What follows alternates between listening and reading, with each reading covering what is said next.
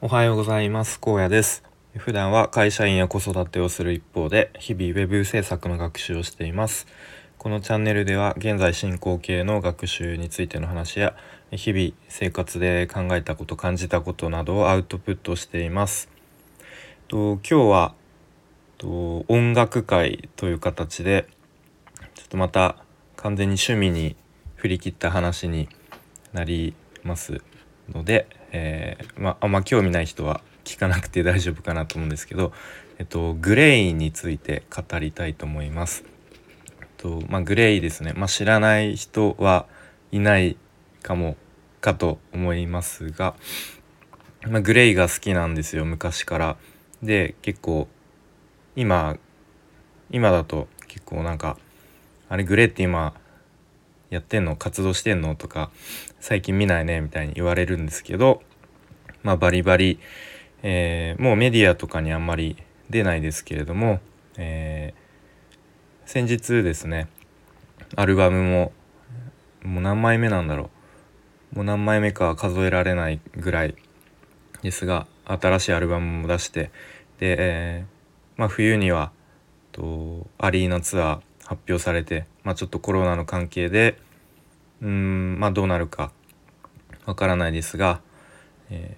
ー、まあ今もちゃんとちゃんとというか、えー、しっかり活動をしていますということをちょっと伝えたいですね。でもちょっと今日は僕のグレイとの出会いから、まあ、今までどういう感じでこううん僕の人生とグレイが関わってきたかみたいなえー、話をしていきたいと思います。で出会いはまず小学校の頃ですね。えっ、ー、とまあ、ちょうど流行ってたんですね。90年代後半の、まあ、ちょうど j p o p が盛り上がってたり、まあ、そういうグレーとかラルクとかがもうガンガン全盛期というか流行ってたんでもう自然と聴くように、えー、なってましたね。でうんまあ単純に多分メロディーがいいから「However」とか「あの誘惑」とか「ソウルラブ」とかその辺のヒット曲を好きになっていってでとシン確かなんかシングルの「ここではないどこかへ」っていうシングルがまだあの細長い8センチの CD ですね。それをなんか近くの CD ショップに買いに行ったのをなんとなく覚えてますね。うん。えー、まあ、今では CD 買いに行くってなかなかないんですけどそんな感じで買ったりあとはアルバムのベストアルバムの「レビュー」っていう青いジャケットのもうめちゃめちゃ売れたアルバムもその頃確かなんか親に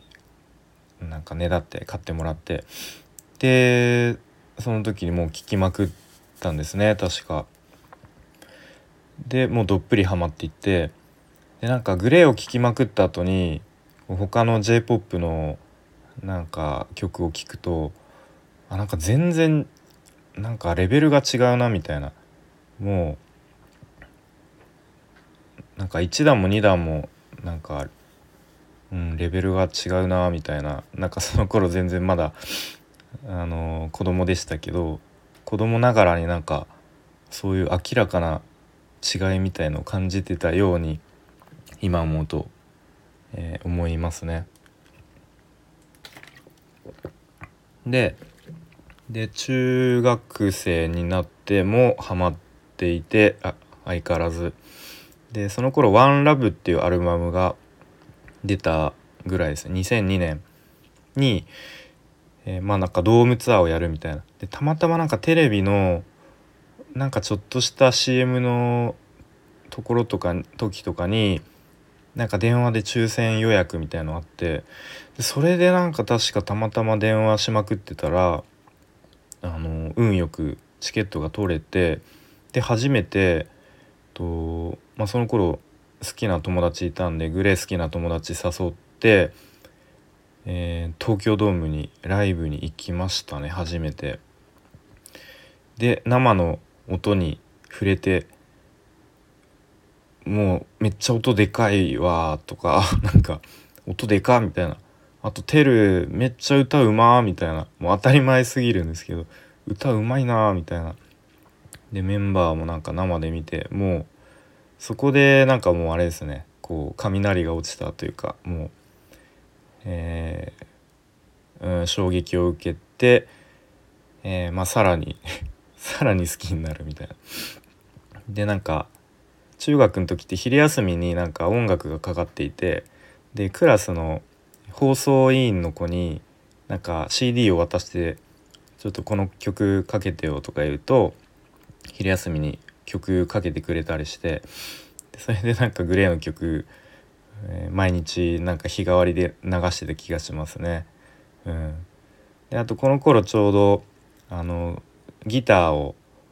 頑張ってなんか練習し始めた頃でそれでギターでコピー頑張ってしたりとかしてましたね。うん、でまあそんな感じで、まあ、高校時代も相変わらず好きでしたね。で大学に入り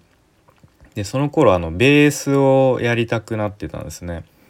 あのバンドで。でベースでなんか GLAY のバンドもどうしてもやりたいと思ってでその頃え mixi という SNS がありましたねあったんですよ。で mixi の中でこう GLAY のコピーバンドであのベースをやりたいんですみたいな。でどなたかこう入れてくださいみたいな感じでちょっと勇気を出して、えー、なんか書き込んだところあの声をかけてもらってですごく皆さんいい人たちで社会人のみんな社会人だったんですけどグレーのコピーバンドに、えー、入ることになってで結構スタジオで練習したりとかで何回かあのライブハウスでライブしたりしましたね。うん、でなんか洋服とかもメンバーのグレーのメンバーのベースの二郎さんの影響をもろに受けてなんかボーダーの服ばっかり着たりとか靴もなんかコンバースのスニーカー履いたりとか、うん、ちょっと髪型もそれっぽくしたりとか影響をすごく受けましたね。うん、で実は今の妻との出会いも GLAY がきっかけで大学4年のもう就職決まって卒業するま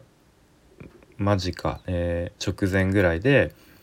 まあそれも mixi のバンド関係のなんかその GLAY の好きな人たちであのスタジオ集まってセッションするっていう機会がありましてその時に、まあ、僕は、まあ、ベースの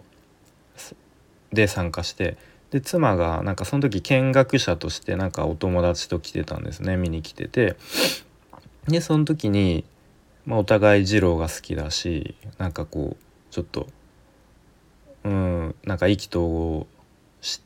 まあ意気投合はしてないか、まあ、連絡先交換してでまあなんとなく何回か遊びに行って付き合い始めで僕が社会人に1年目になったぐらいで、まあ、付き合い始めたって感じですね。うん。それでうん。えっ、ー、とまあそれで付き合い始めて、まあ、結婚に至るということですね。でまあいろいろ僕音楽好きで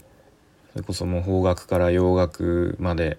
ロックからジャズまで結構いろいろ聞くんですけれども